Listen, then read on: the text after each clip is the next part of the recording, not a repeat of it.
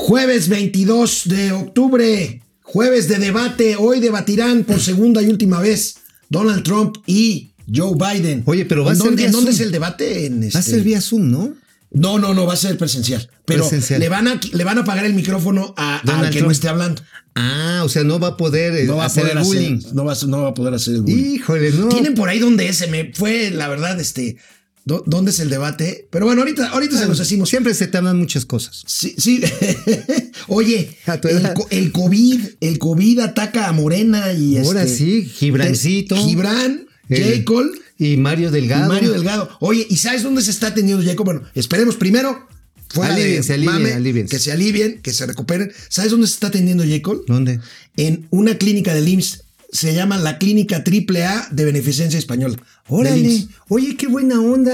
Oye, eso ya ves, te dije que el Insabi iba a funcionar, Sí, que íbamos sí, a tener bien. hospitales estilo noruego. Bueno, no noruego, nivel hispano, ¿no? Ah, ok, me están diciendo, sí, el debate de esta noche va a ser en la capital del estado de Tennessee, donde nació el famosísimo rockero en Nashville, Tennessee. Yo pensé que el whisky el Tennessee, ¿no? No, no, no. Ese también, También, pues, también. pero Tennessee en la es- capital de Tennessee, es Nashville. el Tennessee. Nashville. Será ahí el debate esta noche, esta noche en Estados, quién le vas? en Estados Unidos. A Biden. Oh, yo le voy a Trump. ¿Sí? Eh, nada más para ver qué desmadre se arma. ¿Te gusta la Sí, mala vida? eso me encanta. Empezamos Momento Financiero. Esto es Momento Financiero. El espacio en el que todos podemos hablar. balanza comercial, Inflación, evaluación, tasas de interés, momento financiero, el análisis económico más claro, objetivo y divertido de Internet. sin tanto choro. Sí, Y como les gusta, peladito y a la boca. ¡Órale! ¡Vamos, réjete bien! Momento Financiero.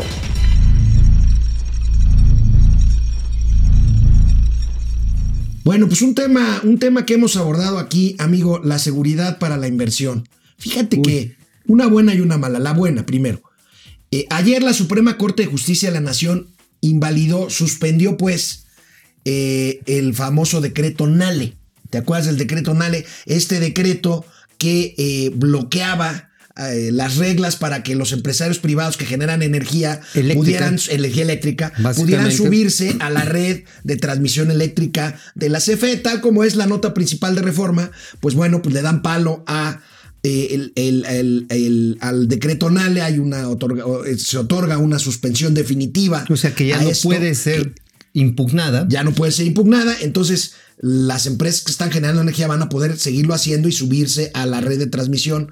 Pero bueno, esto tiene que ver porque esto sería una buena noticia. Sería una, pero ojo, o sea, el decreto NALE solamente es una parte de los lineamientos de política energética que se emitieron en julio pasado y que ya entraron en vigor Ok.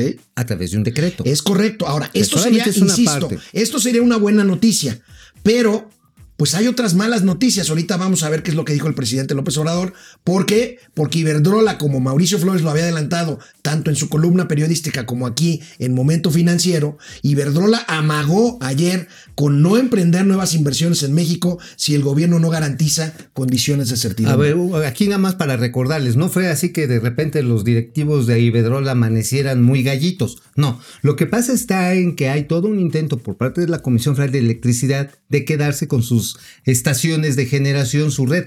Ahora, hay que recordar... Se las quiere comprar, pero a la mala, ¿no? O sea, a la, A la mala, mala, de sí. apretarlos y comprarles barato. sí. Oye, mira, tienes un adeudo con el SAT, mira que tienes este Ahí te pendiente voy- con ahí el te voy seguro cobrando lo chino. Ajá. ¿Y qué crees? O me lo vendes a precio de incendio o hasta el A bote precio vas de incendio. o vas a ir al bote. Así, o sea, los amagos son de ese nivel. Y entonces los españoles dijeron, oigan, pues ¿saben qué? Pues con el gusto, pues nos vamos y siguen así. Porque la CFE, acuérdate amigo, tenían proyecto de generar, de construir seis plantas generadoras. No tienen varo.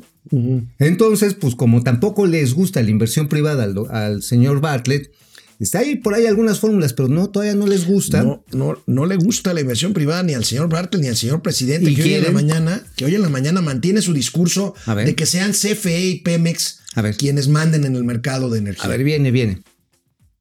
porque se abusó mucho. El propósito, para decirlo con claridad, era dejarle el mercado de los energéticos al sector privado, tanto nacional como extranjero. Y esto eh, implicaba menguar, socavar, destruir eh,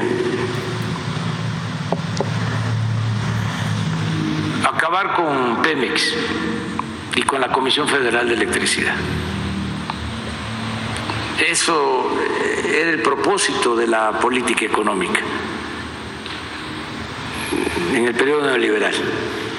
Y nosotros no estamos de acuerdo con eso. Oye, amigo, pues este, para hacer el propósito de rescatar Pemex, como que no le han dado, ¿no? Oye, 600 mil millones de pesos de pérdida. pero, ya, pero ya lo vamos salvando. Oye, pero ¿sabes cuánto es el presupuesto de lo que se va a aprobar en egresos? ¿Cuánto? 500 mil millones de pesos. Ahí está. Sí- siguen echándole dinero, dinero bueno al malo. Ahora, Iberdrola, volviendo a Iberdrola, amigo, Iberdrola es una empresa que tiene 24 centrales en funcionamiento en nuestro país y dos en construcción. En 20 años ha invertido 10 mil millones de dólares. O sea, ¿por qué ver de esa forma la inversión privada? La inversión privada trae, trae Es el beneficios. principal productor privado, sí tiene pues alrededor de una tercera parte de la generación de electricidad de nuestro país. Obviamente aquí lo que le molesta a la CFE y al presidente es que se suben primero a las redes de transmisión con tarifas que están autorizadas. De hecho, no pierde ahí CFE, es de los pocos lugares No, donde gana. Puede hacer negocio. Pero mira, el presidente insiste. A ver. Porque tenemos que defender el interés público. Tenemos que defender el interés del pueblo, de la nación. A nosotros no nos interesan los negocios privados, nos interesan los negocios públicos. O para no ser tan tajante. Los únicos negocios a los que se les debe de dar toda la atención es a los negocios públicos, porque nosotros somos servidores públicos. El gobierno no es un comité al servicio de grupos privados, particulares, de corporaciones, de bancos, de empresas. El gobierno está al servicio del pueblo, de todos los mexicanos. Oye, ¿qué no los particulares son los que generan los impuestos que se le pagan a los servidores públicos? Así es. Digo, perdónenos, pero discúlpenos, señor presidente. Nosotros somos los patrones. Y los privados generan la riqueza. Sí, el gobierno tiene que administrar y servirle a todos. Seguimos con este tema después de una pausa. Canal 43 de Easy de lunes a viernes. Canal 43. 76. Ya se te fue la onda, ya. Estoy- estoy- El estoy Alzheimer mal. Regresamos. Te jodido.